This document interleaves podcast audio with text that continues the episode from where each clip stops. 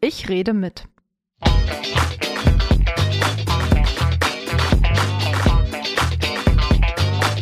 Der Podcast aus dem Bezirksamt Tempelhof-Schöneberg.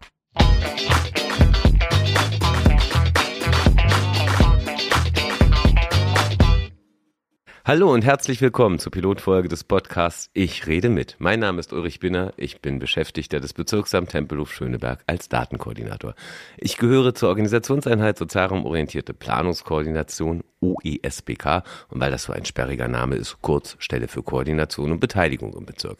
Wir sind angesiedelt beim Bezirksbürgermeister und gehören zur Abteilung Finanzen, Personal, Wirtschaftsförderung und Koordination.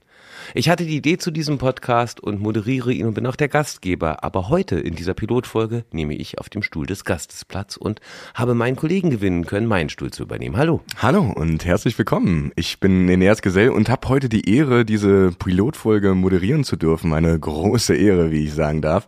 Und wie schon erwähnt, bin ich äh, ein Kollege von Ulrich und jetzt seit ungefähr zwei Jahren hier im Bezirksamt Tempelhof Schöneberg beschäftigt. Ja, wie schnell auch die Zeit vergeht. Und ähm, ja, ich bin Regionalkoordinator äh, für den Bereich Schöneberg und was es genau damit auf sich hat, das klären wir vielleicht nochmal in einer extra Folge. Heute soll es aber erstmal um dich gehen, Ulrich. Und ähm, vielleicht äh, kannst du zu Anfang aber auch erstmal sagen, warum sitzen wir heute hier und was erwartet uns eigentlich bei diesem Podcast? Ja, dieser Podcast behandelt letztendlich ja im weitesten Sinne das Thema Beteiligung von Bürgerinnen und Bürgern. Das ist ein ganz wichtiges politisches Thema und mit dem werden wir uns auch als Stelle, also als Stelle für Koordination und Beteiligung in dieser Legislatur deutlich mehr beschäftigen noch als in den vorigen. Und zum Beteiligen gehört auch Verstehen und Kennen. Und das Kennen und Verstehen der Arbeitsweise unseres Bezirksamts ist dabei eine ganz, ganz wichtige Grundlage, damit dann auch Prozesse mit Beteiligung gelingen können. Die Arbeit der Verwaltung geschieht aber oft aus Sicht von Bürgerinnen und Bürgern, aber auch aus Sicht der Politik hinter einer Art dunklen Vorhang im Verborgenen. Und dieser Podcast hat das Ziel, Licht hinter diesen Vorhang zu bringen, die Arbeitsweise des Bezirksamts verständlicher und nachvollziehbarer zu machen. Und das soll geschehen dadurch, dass die Menschen, die in diesem Bezirksamt arbeiten, vorgestellt werden, dass wir Geschichten mit diesen Menschen uns erzählen lassen, dass sie uns ihre Arbeit beschreiben, dass sie uns Beispiele ihrer Arbeit geben. Geplant ist erstmal zwölf Folgen zu produzieren und in jeder Folge einen Gast aus der Verwaltung, aus der Politik zu haben, mit denen wir über ihn, über sie über ihre Arbeit, über seine Arbeit sprechen können, aber auch immer wieder über die Frage, wo ist da der Anknüpfungspunkt zur Bürgerbeteiligung, wo passiert da schon Bürgerbeteiligung, wo gibt es da auch Schwierigkeiten mit der Beteiligung von Bürgerinnen und Bürgern. Abläufe, Zusammenhänge, Zuständigkeiten in der Verwaltung sollen sozusagen nicht nur plastischer werden, es soll auch entmystifiziert werden. Wir verstehen uns ein bisschen wie die große Taschenlampe, die hinter den Vorhang ins Dunkle leuchtet. Und damit die Gäste, die wir in die künftigen Folgen hier einladen wollen, eine Vorstellung haben, was sie hier erwartet machen wir diese Pilotfolge. Da ich mir das Konzept für das Ganze ausgedacht habe, fällt es mir sicherlich auch am leichtesten, jetzt die besten und richtigsten Antworten von allen zu geben. Wenn wir dann den Podcast einmal auswerten, möchte ich das nochmal so sehen. Ne? Die besten Antworten kamen von mir. Na, da bin ich mal hochgespannt, was uns in diesen zwölf Folgen dann erwarten wird. Aber bevor wir gleich äh, einsteigen mit ein paar Fragen, würde ich äh, vielleicht nochmal einen kurzen Wort dafür verlieren, wo wir uns heute hier befinden.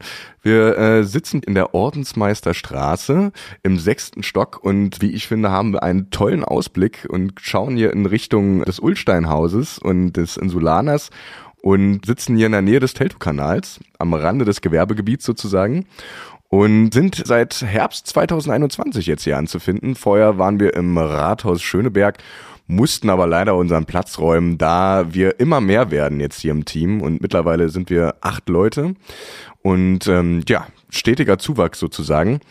Wir sind hier nicht ganz alleine. Wir sitzen mit der Einbürgerungsstelle sowie dem Wohnungsamt zusammen und haben jetzt für die nächste Runde ein kleines Spiel vorbereitet, um dich ein wenig besser kennenzulernen, Ulrich.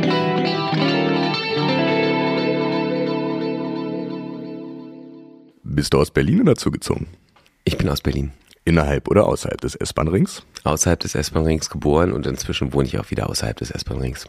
Hund oder Katze? Hund. Serie oder Spielfilm? Beides gerne, aber ich habe das Problem, ich schlafe so schnell ein. Essen gehen oder selbst kochen? Selbst kochen. Oper oder dann doch eher das Punkkonzert? Grundsätzlich Punkkonzert. Grillgut oder Gemüse? Seit 96 nur noch Gemüse. Hemd oder T-Shirt? T-Shirt. Angestellt oder verbeamtet? Ich bin Angestellter.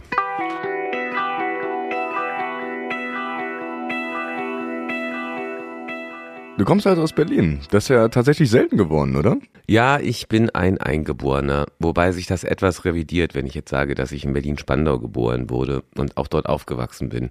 Ich bin aber zeitweilig in Berlin-Tiergarten in die Schule gegangen und habe auch durch meine Hobbys immer eher einen West-Berlin-Bezug gehabt als einen Spandau-Bezug. Nach der Schule habe ich dann auch noch Zivildienst gemacht und auch den habe ich in Spandau gemacht, allerdings in Klado das hat mich damals ziemlich verändert. Das war eine ganz wichtige Zeit. Und das Spannendste daran war, dass Klado selbst für einen Spandauer irgendwie sich anfühlt wie Brandenburg. Und jetzt wohnst du nicht mehr in Spandau oder außerhalb des S-Bahn-Rings? Naja, also ich bin aus Spandau 97 weggezogen. Dann, damals konnte man ja noch so für 350 Mark eine Wohnung in Prenzlauer Berg bekommen. Und so eine hatte ich dann auch. Dann bin ich über Neukölln und Tempelhof in Treptow gelandet, wo ich auch jetzt wohne, direkt so an der Grenze zu Neukölln. Da wohnen wir seit 2012 und ich fühle mich da total zu Hause und wir wollen da auch nicht mehr weg. Ja, dann sind wir ja quasi Nachbarn, aber du sagst wir. Ähm, wer ist das denn? Ja, in meinem Fall ist das mein inzwischen 20-jähriger Sohn, meine Frau und unser Hund Hans Norbert. Und ihr geht nicht gern essen, sondern kocht dann lieber. Ja, na, wir leben vegan und ich habe persönlich so das Ziel, jeden Tag eine Mahlzeit ohne Fertigprodukte zuzubereiten. So und Kochen ist für mich ein ganz wichtiger täglicher Ausgleich zu der doch auch eher kopflastigen Arbeit hier im Bezirksamt. Und beim Kochen höre ich übrigens meistens Podcast, was unter anderem zu der Idee für diesen Podcast geführt hat.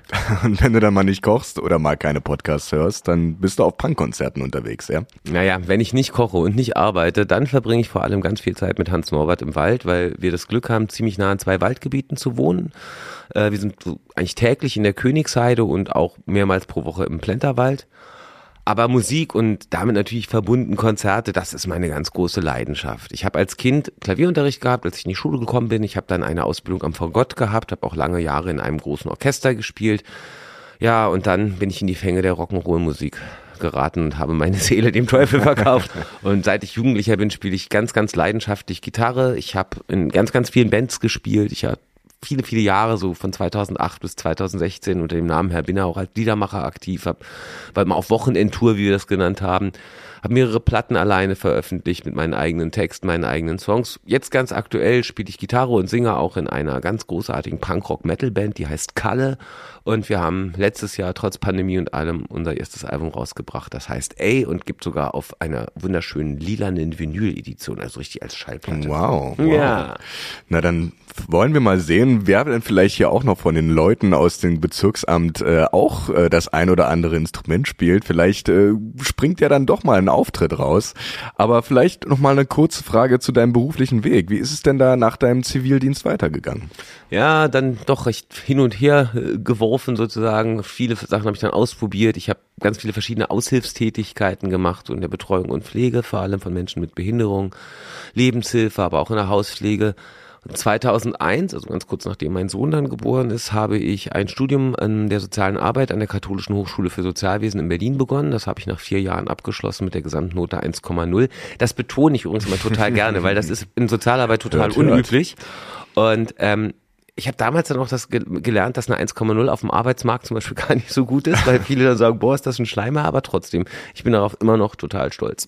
Nach dem Studium hat mich mein Weg dann aber nicht in die praktische soziale Arbeit geführt, sondern in die Forschung. Ich war dann von 2006 bis 2013 wissenschaftlicher Mitarbeiter in verschiedenen Forschungsprojekten, die sich eigentlich mit den unterschiedlichen Aspekten der Versorgung von Menschen in Lebensräumen beschäftigt haben. Dabei ging es um die Fragen von Versorgung mit Menschen mit psychischen Erkrankungen, aber auch um integrative und generationsübergreifende Wohnkonzepte, aber auch um die Versorgung von Pflegebedürftigen in ihren bisherigen Wohnorten. Also was braucht der Mensch, um da bleiben zu können, wo er sein Leben lang gelebt hat, auch wenn sich die Bedarfe verändern. Das klingt ja aber eher jetzt doch nach einer wissenschaftlichen Karriere als nach einer typischen Verwaltungslaufbahn, oder? Ja, das ist völlig richtig. Aber umso länger ich in diesen Forschungsprojekten unterwegs war, umso mehr hatte ich auch Lust dann was zu machen, was nicht zeitbeschränkt ist. Forschungsprojekte sind immer auf einen Förderzeitraum beschränkt. Man muss sich doch immer wieder neu erfinden. Eigentlich gerade an dem Punkt, wo man das Ergebnis hat und weitermachen möchte, ist so ein Projekt vorbei und mir ist auf irgendwann klar geworden, das ist, das passt nicht zu mir. Ich bin jemand, ich mag sehr gerne sehr beständig an Dingen zu arbeiten, mich wirklich tiefgehend mit Sachen zu beschäftigen, wirklich die Zeit zu haben, hinter die ersten Fragen zu gucken, die auftauchen.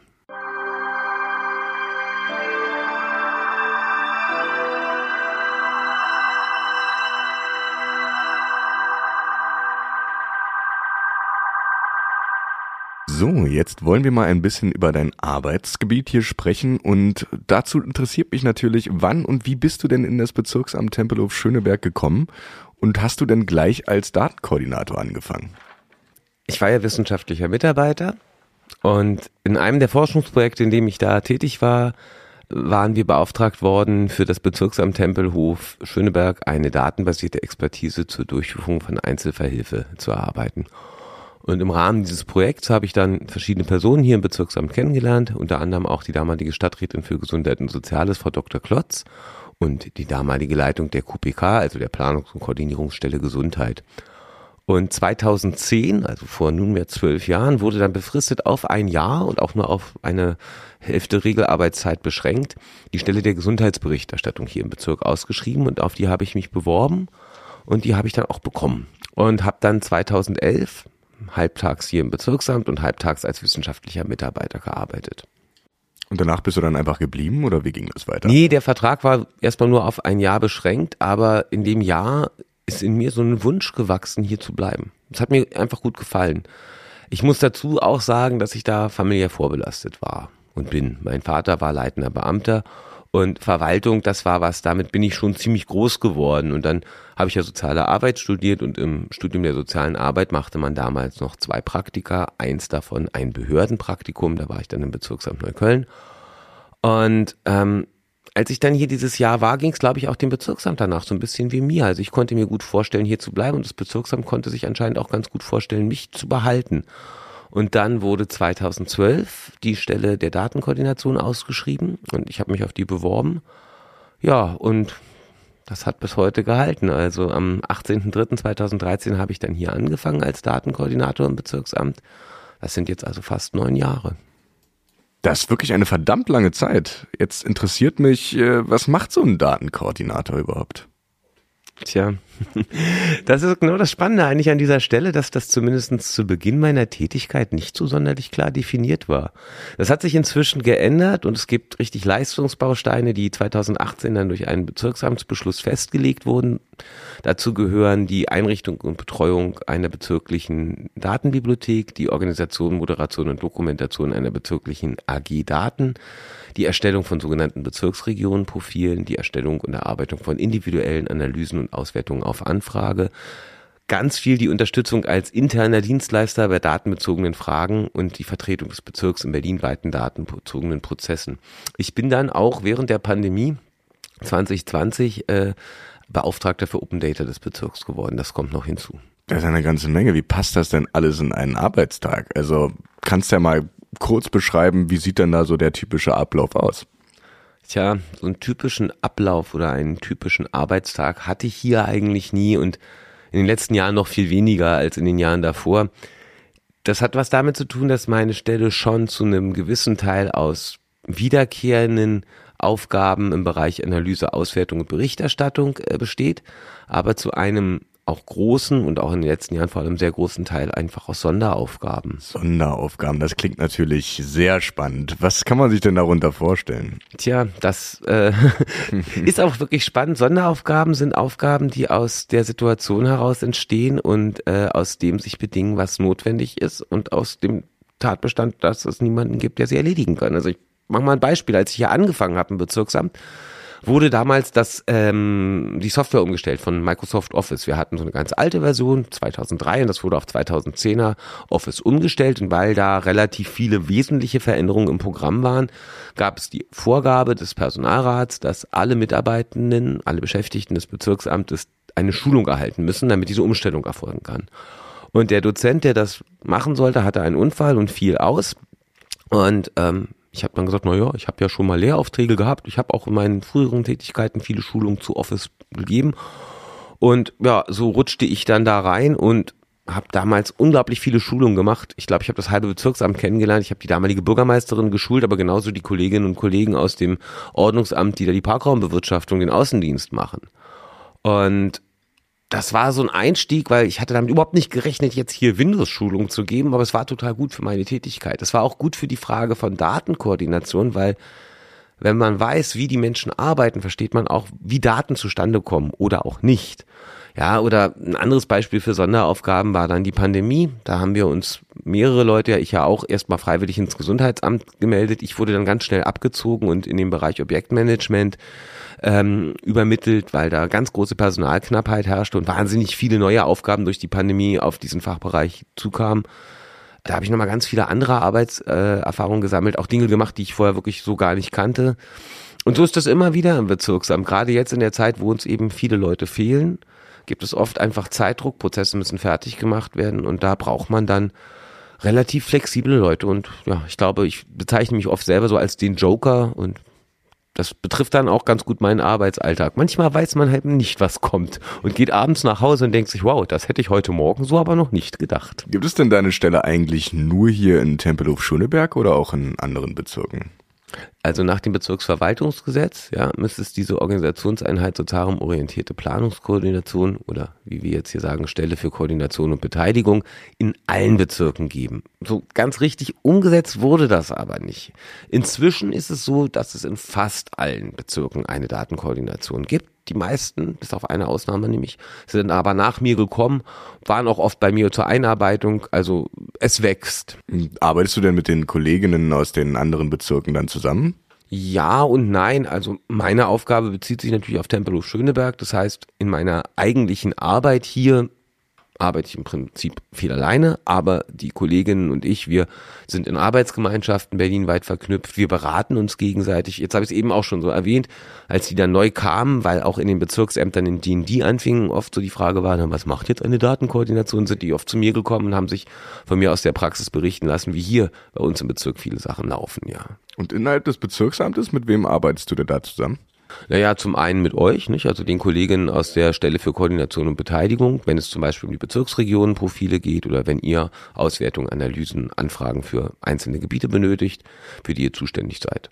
Dann arbeite ich mit den Planerinnen und Planern der verschiedenen Fachämtern zusammen, mit den Beauftragten und eigentlich mit allen, die mich als internen Dienstleister in Anspruch nehmen. Ich liefere dann datenbezogene Zuarbeiten auf Anfrage. Das kann die aus, also eine konkrete Auswertung für ein Gebiet sein. Das kann aber auch das Zusammenstellen von größeren Datensätzen sein, die dann an beauftragte Büros äh, für die Erstellung von Gutachten gehen. Und wie würdest du da deine Zuständigkeit beschreiben?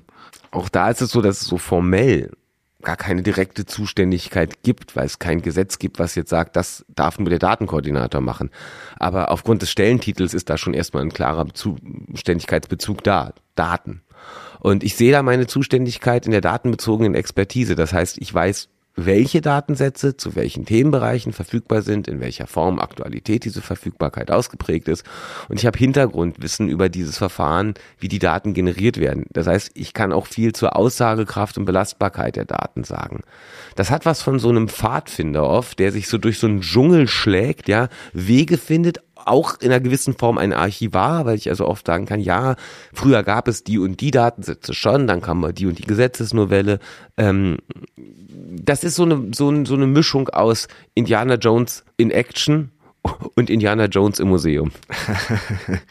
Kannst du denn vielleicht mal hier im Podcast für die Zuhörerinnen bestimmt sehr interessant mal so ein konkretes Beispiel deiner Arbeit, ein Produkt nennen, was du mal ganz kurz vorstellen kannst? Ja, also da ist das äh, ähm, der Stimmbezirke-Generator, glaube ich. Stimmbezirke, richtig ja. gehört, ja. Mhm. Das klingt nach äh, Wahlen, liege ich da mhm. richtig? Richtig, genau. Also Stimmbezirke, das sind die Gebiete, ja, ähm, die durch ein Wahllokal ist, ein Stimmbezirk. Mhm. Ein Wahllokal sammelt die Stimmen aus einem Stimmbezirk, ja. Die müssen immer wieder mal angepasst werden, weil sich die Einwohnerzahlen verändern, ja, und dann sind mal in einem Gebiet mehr Leute gekommen, weniger. Stimmbezirke sind nicht wahlrechtlich relevant. Die Stimmbezirke sind praktisch nur eine Organisationseinheit. Und die Wahlämter müssen also immer wieder vor den Wahlen diese Stimmbezirke prüfen. Die Wahlämter gehören zum Bereich der Bürgerdienste und als ich hier noch relativ frisch war, nämlich 2014, gab es schon mal die Anfrage der Wahlämter, damals beim Zuschnitt zu helfen. Und damals war ich da relativ überrascht, als ich erfahren habe, wie man das bisher gemacht hat, nämlich mit einer großen ausgedruckten Papierkarte und ausgedruckten Tabellen. Und das haben wir dann 2014 schon probiert, ein bisschen anders zu regeln, nämlich mit einer Karte aus dem Geoportal und Excel. Und das war so bei mir im Hinterkopf geblieben, dass dafür noch mehr Möglichkeiten sein müssten eigentlich, als das so zu machen. Was für, was für eine Möglichkeit oder was für eine Lösung hast du denn da gefunden? Naja, als Datenkoordinator arbeite ich ja hier ähm, auch viel mit einem sogenannten GIS, also einem geografischen Informationssystem. Das heißt also einem Programm, womit ich Karten und Daten miteinander in Verbindung bringen kann, also Sachdaten an eine Karte anhängen kann und ähm, da habe ich zum Beispiel die Daten der Blöcke, also Blöcke sind immer ein Gebiet, was von Straßen umschlossen ist. Da habe ich Einwohnerzahlen zu. Und das kann ich auf einer digitalen Karte mir angucken, damit verschiedene Blöcke markieren, daraus Gebiete bilden und dann auch gleichzeitig Einwohnerzahlen abberufen. Machst du das dann wirklich händisch oder geht das dann automatisch? Ja, also bei meinem Herangehen, als ich jetzt diesen Zuschnitt gemacht habe, war das, sage ich mal, eher halbautomatisch. Das heißt, ich hatte die Karte und hatte mir da verschiedene Auskunftsmöglichkeiten zurechtgelegt und dann eine Excel-Anwendung gebastelt, die dann mir relativ schnell mit ein paar Klicks immer gezeigt hat, wo stehe ich, so und so viele Leute habe ich jetzt in dem Gebiet, so weit weiche ich das vom Richtwert ab. Bei mir ging es auch darum, ich wollte eine möglichst hohe Homogenität haben, das heißt, ich wollte, dass die Stimmbezirke möglichst in der Größe wenig Abweichungen haben, damit es auch eine möglichst gleiche Belastung in den einzelnen Wahllokalen am Wahltag geben würde. Das ist uns übrigens auch ganz gut gelungen. Mhm. Aber bei mir war das noch ähm, ein viel dann wirklich den Computer als Tool nutzen, Excel als Tool nutzen, Berechnungen so weit zu automatisieren, dass es funktioniert. Aber ich bin auch kein Programmierer, also Algorithmen schreiben oder so, das ist äh, für mich auch ein Buch mit sieben Siegeln tatsächlich. Das heißt, für die nächste Wahl, wenn diese Aufgabe dann wieder ansteht, ähm, könntest du das dann also nochmal benutzen? Ja klar, das war eine Frage, die mich dann auch bewegt hat, weil ich dann gedacht habe, naja, also gut, ich habe jetzt so für mich meinen Workflow da entwickelt, aber ich weiß ja auch in anderen Bezirken, irgendwie muss das erledigt werden und da ist auch nicht immer die Verbindung so, so gut zum Daten, zwischen Datenkoordination und Bürgeramt wie bei uns. Und das hat mich dann beschäftigt und dachte, nee, das muss auch noch anders gehen. Und ich habe sehr gute Kontakte zu der Technologiestiftung, also der Stiftung in Berlin, die Behörden darin berät, die Digitalisierung voranzubringen, die uns als Partner für die Entwicklung von Prototypen oder zur Lösung von komplizierten Fragen zur Verfügung steht. Und da habe ich dann gedacht, da gehen wir doch mal einen Schritt weiter. Und welchen Schritt habt ihr dann gemacht? Na, die Technologiestiftung hatte schon in den letzten vergangenen Jahren so Tools entwickelt, mit denen man diese Einwohnerdaten auf der Ebene der Blöcken bearbeiten kann, zusammengreifen kann. Das braucht man eigentlich immer wieder, wenn es darum geht, Gebiete zusammenzustellen, also Schuleinzugsbereiche zum Beispiel.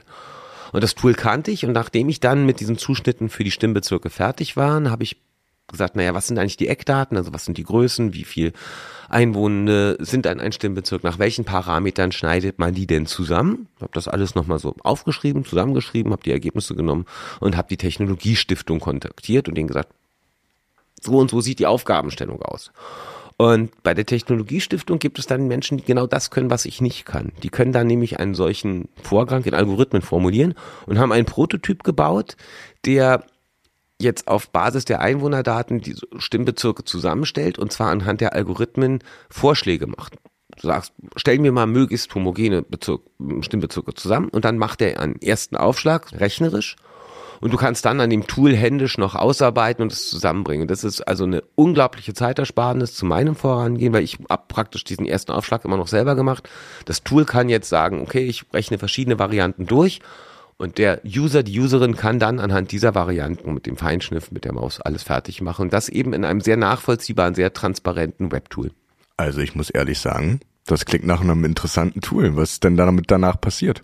Wir haben das dann vorgestellt, also auch mit den Kolleginnen und Kollegen aus dem Wahlamt und wir waren dann im Amt für Statistik, da war dann auch eine Vertretung der Landeswahlleitung mit dabei. Wir haben dann da diskutiert, inwieweit das eigentlich berlinweit einsetzbar war und da war das Feedback auch total positiv. Aber jetzt muss man natürlich sagen, da liegt die Zuständigkeit auf der Landesebene und im Bereich der Bürgerdienste. Ähm, das wird jetzt spannend. Wir haben das Projekt, diesen Prototypen ja dann beim Verwaltungspreis auch eingereicht das ist übrigens ein ganz lustiger Bogen jetzt zum Beginn. Warum gibt es diesen Podcast? Beim Verwaltungspreis wurde dieses Projekt als so toll und wertvoll angesehen, dass es in der Kategorie Prozess- und Qualitätsmanagement und ressortübergreifende Zusammenarbeit den zweiten Platz gewonnen hat. Wow, was gewinnt man denn bei so einem Verwaltungspreis? Also Ehre, Anerkennung, äh, ein wirklich sehr nettes äh, ähm, Grußwort der dort anwesenden Preisjury aber auch ein Preisgeld. Und dieses ah, Preisgeld äh, haben wir als OE bekommen und haben gesagt, ja, was machen wir damit? Und eine Möglichkeit war halt auch, damit technische Ausrüstung zu kaufen, die sonst nicht so unbedingt vorhanden ist. Und jetzt schließt sich der Kreis. Es gab diesen Podcast zur Beteiligung. Der wurde ja durch einen externen produziert oder durch eine externe. Und da haben wir gesagt, naja, dann lasst uns doch dieses Preisgeld nutzen, unser kleines Podcast-Studio kaufen, mit dem wir jetzt hier gerade diese Pilotfolge Und ich muss aufnehmen. sagen, es sieht hochprofessionell aus und äh, selten klangen unsere Stimmen so schön, wie Sie sie heute hören. Ja, und deswegen hat sich auch dieses Projekt jetzt zur Vorstellung nochmal so angeboten, weil durch den Verwaltungspreis gibt es diesen Podcast. Und jetzt wird es nochmal spannend, denn die Vorstellung des Tools in einer landesweiten Runde, die ist jetzt im Februar. Und dann werden wir sehen, wie es weitergeht.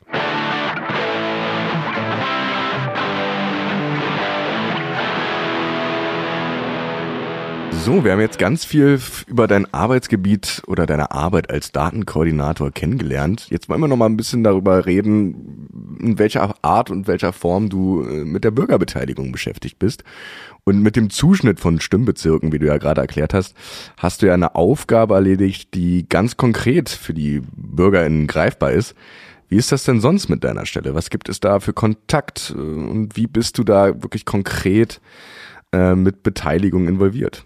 Ja, der Stimmbezirke-Generator ist schon ein sehr gutes Beispiel, auch um die verschiedenen Ebenen von Informationsweitergabe zu verdeutlichen. Denn das Tool ermöglicht es, wenn es offen zugänglich ist, deutlich besser nachzuvollziehen, wie es zu solchen Zuschnitten kommt. Es wirkt nicht mehr willkürlich, sondern es ist eben ein ganz transparenter, nachvollziehbarer, logischer Prozess. Das heißt, mit diesem Tool kann das Ziel, das Ergebnis, nämlich der Zuschnitt der Stimmbezirke nicht nur schneller und effektiver erreicht werden, es kann auch diesen Prozess öffnen und damit die Transparenz nach außen fördern. Und das ist jetzt die Aufgabe der Datenkoordination? Das ist ein Teil meiner Aufgabe, ja. Also sicherlich liegt ein wichtiger Teil ja in der Auswertung und Berichterstattung und da ist meine Rolle sowohl für die Beschäftigten in der Verwaltung als auch für Politik und Bürger eine gemeinsame Wissens- und Informationsbasis anzubieten. Wie machst du das denn? Also wenn man auf die Webseite von unserem Bezirksamt geht, da gibt es so einen Bereich, der heißt über den Bezirk und in diesem Bereich gibt es eine Rubrik, die heißt Zahlen und Fakten. Und hier stelle ich erstmal grundsätzliche Zahlen zum Bezirk bereit, die durch das Amt für Statistik Berlin-Brandenburg geliefert werden. Also ich bin da auch nur Nutzer. Ja, das Amt für Statistik Berlin-Brandenburg stellt grundsätzlich relativ viel statistisches Material zur Verfügung. Das meiste ist auch online frei verfügbar. Da liegt meine Rolle eher in der Aufbereitung, in der Visualisierung, in der Beschreibung der Daten. Und das mache ich dann zum Beispiel durch sogenannte Kurzprofile für die Bezirksregionen und in Form von diesen Bezirksregionenprofilen. Die findet man auch unter über dem Bezirk in der Rubrik Zahlen und Fakten. Ja, das ist alles unter berlin.de im Internet zu sehen. Ja, Stichwort Bezirksregionen, mit denen habe ich ja auch viel zu tun. Äh, vielleicht erklärst du nochmal den Zuhörern, was hat es damit auf sich und äh, inwiefern hat das was mit Bürgerbeteiligung zu tun? Also Bezirksregionen sind eine Gliederungsebene innerhalb der lebensweltlich orientierten Räume, also der Raumsystematik, mit der das Land Berlin für die Verwaltung unterhalb der bezirklichen Ebene fachübergreifend statistisch betrachtet werden kann. Muss man immer noch mal denken, wir haben das Land Berlin, wir haben zwölf Bezirke. Für Planung und für Monitoring ist es wichtig, auch auf kleinere Ebenen zu gucken und unterhalb der Bezirke gibt es dann eben ein Raumgliederungssystem. Da sind die Bezirksregionen die zweitkleinste Einheit, die umfassen so ungefähr 15 bis 30.000 Einwohnerinnen. Und für die Beteiligung ist es aus meiner Sicht ganz wichtig, bis hin sogar unverzichtbar, dass die Bürgerinnen und Bürger die Prozesse, die Prozesswege und die Strukturen der Verwaltung und der Politik kennen und sich auch innerhalb dieser zurechtfinden. Das ist ja nochmal, wie wir vorhin schon gesagt haben, die Idee von diesem Podcast, dass man das besser kennenlernt. Für die Beteiligung ist aber auch ganz wesentlich, dass Bürgerinnen und Bürgern die Grundlagen, anhand derer die Verwaltung und auch die Politik Prozesse nach vorne bringt, ausrichtet und entscheidet, kennen. Das sind also ganz oft Daten zur Entwicklung von Einwohnerzahlen, zur Altersstruktur, zur sozialen Situation anhand von Anteilen mit Transferleistungsbezug, zu Versorgungsquoten. Das ist oft ja auch die Basis, auf der dann politische Prozesse begründet werden. Wir haben zum Beispiel eben viel mehr Kinder, müssen also neue Schulen bauen, wir haben nicht genug Schulplätze. Und da eine gleiche Informationsbasis zu haben. Und wenn wir in eine Diskussion gehen, nicht die Bürgerinnen und Bürgern dastehen und sagen, na, wir wissen ja gar nicht, wie die Situation eigentlich ist. Das ist meine Aufgabe. Mit diesen Reportings im Prinzip eine Basis schaffen, die sich alle angucken können, sagen können, so jetzt wissen wir eigentlich, worum es geht und jetzt reden wir mal darüber, wie wir unter den gegebenen Bedingungen agieren. Also es geht wirklich um eine ganz konkrete Daten- und Faktenlage und nicht um gefühlte Entwicklungen am Ende. Genau, das ist, das ist äh, immer ganz spannend. Also, woran man das auch mal sehr, sehr gut verdeutlichen kann, ist so die Veränderung der Einwohnerstrukturen innerhalb und außerhalb des S-Bahn-Rings. Ja, viele Gebiete innerhalb des S-Bahn-Rings waren ja auch lange die Gebiete mit hohen Kinder- und Jugendlichenzahlen, mit hohem Anteil an Transferleistungsbezug. Und jetzt wird ja schon seit vielen Jahren über die Veränderungen in der Stadt diskutiert. Ein großes Schlagwort, eine große Überschrift ist ja Gentrifizierung oder auch Aufwertung und Verdrängung. Und die Daten und die Auswertung der Daten können das relativ konkretisieren. Da können wir eben sehen, wie hat sich meinetwegen der Anteil der unter 18-Jährigen in einem Gebiet wie Schöneberg Nord ja, verändert in den letzten 20 Jahren. Aber wie haben sich zum Beispiel auch die Anteile von Transferleistungsbezug in den großen Siedlungen außerhalb des S-Bahn-Rings verändert? Und hast du denn jetzt bereits konkrete Erfahrungen mit Bürgerinnenbeteiligung gesammelt? Ja, das hat ja in der Arbeit unserer Stelle für Koordination und Beteiligung schon von Anfang an eine große Rolle gespielt. Wir haben zum Beispiel schon 2014 eine Ideenwerkstatt in Form einer reduzierten Planungszelle für Tempelhof durchgeführt. Da war ich dann als Experte mit einem Input beteiligt. Ich war auch oft als Gast bei Veranstaltungen in den einzelnen Regionen dabei und habe dann immer so datenbezogene Gebietsinputs gegeben. Also nochmal konkret beschrieben, wie hat sich hier die Einwohnerzahl verändert, wie ist hier die Altersstruktur auch im Vergleich zum Land Berlin, auch im Vergleich zum Gesamtbezirk. Da habe ich viel Kontakt gehabt gehabt, ja. Mhm. Und wie finde ich denn jetzt den Weg zu dir? Oder die Zuhörer, die Bürgerinnen da draußen, kannst du vielleicht mal ganz kurz erklären? Ja, das ist auch wieder unterschiedlich. Ne? Dann gibt's halt diese verschiedenen Veranstaltungen in den unterschiedlichen Regionen des Bezirks, wo mich dann Kollegen einladen, wo mich Träger einladen, um einen Input zu geben. Das hast du ja auch schon mal gemacht. Dann gibt es Anfragen, parlamentarische Anfragen. Da arbeite ich dann zu. Ich war aber auch zum Beispiel beim letzten Bürgerfest vor dem Rathaus Schöneberg hm, am Stand. Ne? Ja. Da hatten wir so einen Stand. Da haben wir sogar zusammen. Genau, da habe ich dann ein Quiz angeboten und habe habe viel ähm, Fragen beantwortet, habe mich mit den Leuten unterhalten und habe auch da probiert, einfach mal so, so über Datenthemen zu sprechen. Also zum Beispiel war mal eine Frage, wie viel der nicht-deutschen Einwohnerinnen von Tempelhof Schöneberg kommen denn aus der Türkei? Das war mal total spannend, weil da so wahnsinnig hohe Zahlen immer angenommen werden, die dann eben in den Daten gar nicht so da sind. Hm, es gibt eben auch noch diese bezirkliche Internetseite und da gibt es dann ja auch eine Unterseite zur Datenkoordination. Auch da findet man mich. Was findet man dann letztendlich auf dieser Unterseite der Datenkoordination? Ja, zum Beispiel ein Link zu dem erwähnten Projekt mit den Stimmenbezirken, aber auch zum Beispiel ein Link zu einem YouTube-Video. Ein YouTube-Video von, von deiner Band dann letztendlich, oder, oder was, was kann man da erwarten, wenn man auf den Link klickt? Nein, mit der Band ist, hat das jetzt tatsächlich nichts zu tun.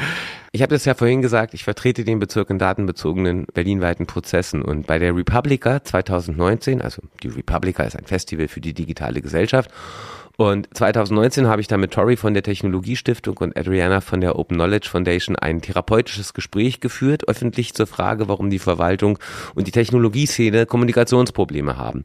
Und dieses Video ist Teil der Festivaldokumentation und findet sich auch auf YouTube. Wann würdest du denn sagen, ist für dich Bürgerbeteiligung ähm, gelungen?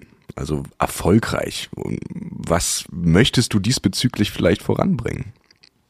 Ja, das ist natürlich ein großes Thema. Ich probiere es auf wenige Worte zu beschränken. Ich glaube, Beteiligung ist dann aus meiner Sicht gelungen, wenn es ein gutes Ergebnis gibt. Und für ein gutes Ergebnis muss es einen transparenten und nachvollziehbaren Prozess geben und die Bereitschaft von allen Prozessbeteiligten, die unterschiedlichen Interessen, also auch die Gegenperspektive zu akzeptieren und auch zu akzeptieren, dass auch die Gegenperspektive einen Anteil an einer Ergebnisarbeitung hat. Mein Ziel für mich in meiner Arbeit hier im Bezirk sehe ich darin, Informationsgrundlagen zu liefern, die dann eine gute Basis bieten und allen Beteiligten zugänglich sind und auch von allen Beteiligten verstanden werden. Ich habe ja auch vorhin schon mal dieses Stichwort Datenbibliothek fallen lassen. So verstehe ich auch die Bezirksregionprofile und Kurzprofile als Teil von Beteiligung, weil die eben eine Basis wie in einer Bibliothek, wo jeder sich das Wissen und jede sich das Wissen holen kann, nicht? Also Demokratisierung von, von Verständnis. Ähm, so sind auch die Profile so ein Teil einer Basis, die frei zugänglich ist, im Netz steht und damit nicht nur der Verwaltung, sondern auch den Bürgerinnen und Bürgern zugänglich ist und damit eben eine geteilte Wissensbasis darstellt.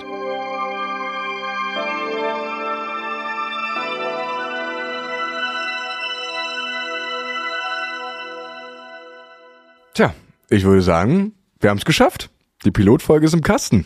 Das ging jetzt schneller als erwartet. Durchaus, durchaus. Äh. Ich hätte äh. natürlich gerne noch ähm, gerne noch zwei, drei Stunden länger hier sitzen können. Ich muss sagen, ich fühle mich sehr wohl mit diesen äh, Kopfhörern und dem Mikro direkt vor der Nase. Aber vielleicht äh, geben wir noch mal einen kleinen Ausblick, äh, was uns denn äh, in den nächsten Folgen so erwarten wird. Naja, wenn Sie, liebe Zuhörenden, äh, diese Folge hören, dann sind wir schon eine ganze Menge Schritte gegangen, die jetzt noch vor uns liegen. Durchaus. Da werden dann noch so Fragen zu klären sein, wie wir das zum Beispiel in Social Media aktiv machen, wie veröffentlichen wir jetzt diesen Podcast. Also vor uns liegen jetzt noch arbeitsvolle Tagen, bis Sie, liebe Zuhörende, das hoffentlich alles jetzt wahrnehmen können und unsere Aufregung gerade in den Stimmen erahnen können. Mm, die nächste Folge soll dann relativ zeitnah produziert werden. Wir haben auch schon einen Gast, der sich angekündigt hat. Ich verrate ihn aber noch nicht, aber ich würde mal sagen, höher geht's in unserem Haus nicht mehr. Durchaus, da, da hast du vollkommen recht. Ich bin sehr gespannt. Aber sag mal, Inias, jetzt so zum Schluss noch mal eine Frage. Hörst du eigentlich auch Podcast? Oh Mensch, da fühle ich mich aber geehrt, dass ich auch mal äh, eine kleine Fragerunde kriege. Ähm, ja, tatsächlich. Ich höre ganz gerne mal Podcasts. Und was hörst du dann so? Ähm, derzeit eher so fest und flauschig und Baywatch Berlin. Also mehr so so lustige. Ja, so lustige Sachen, genau. Und äh, ich fand das total spannend, heute auch diesen Podcast mal äh, moderieren zu dürfen, um mich mal endlich in der Rolle zu befinden, äh, derer, die ich dann so oft auch gerne mal, äh, denen ich so oft auch gerne mal zuhöre am Ende. Ja, ich höre ja eigentlich immer nur so Podcasts über Verbrechen oder Gerichtsmedizin. Auch nicht schlecht, auch nicht ja, schlecht. Und, und ja. bei, also Gut, wir hören also relativ unterschiedliches Zeug, aber in welchen Situationen hörst du Podcasts so? Ach, äh, tatsächlich zuletzt ähm, ganz gerne mal beim Kochen. Da kann ich gut runterkommen und ähm, Musik natürlich auch immer gerne. Aber so ein Podcast, ähm, während ich da auf dem Schneidbrett unterwegs bin, ist dann doch ganz nett mal, ja. Und das geht mir ja genauso, wie wir vorhin schon gehört haben. Und Sie, liebe Zuhörende, wenn Sie jetzt gerade gekocht haben, dann hoffen wir, dass Sie beim Zuhören viel Spaß hatten, dass Sie sich nicht in den Finger geschnitten haben, verbrannt haben oder irgendwie anderseitig verletzt haben und vor allem, dass das Essen jetzt gut schmeckt. Guten Appetit und hoffentlich bis bald. Damit verabschiede ich mich auch aus der heutigen Folge und schalten Sie wieder ein, wenn es heißt, ich rede mit. Ich rede mit. Der Podcast aus dem Bezirksamt Tempelhof Schöneberg ist eine Produktion der Stelle für Koordination und Beteiligung. Idee, Planung und Umsetzung Ulrich Binner.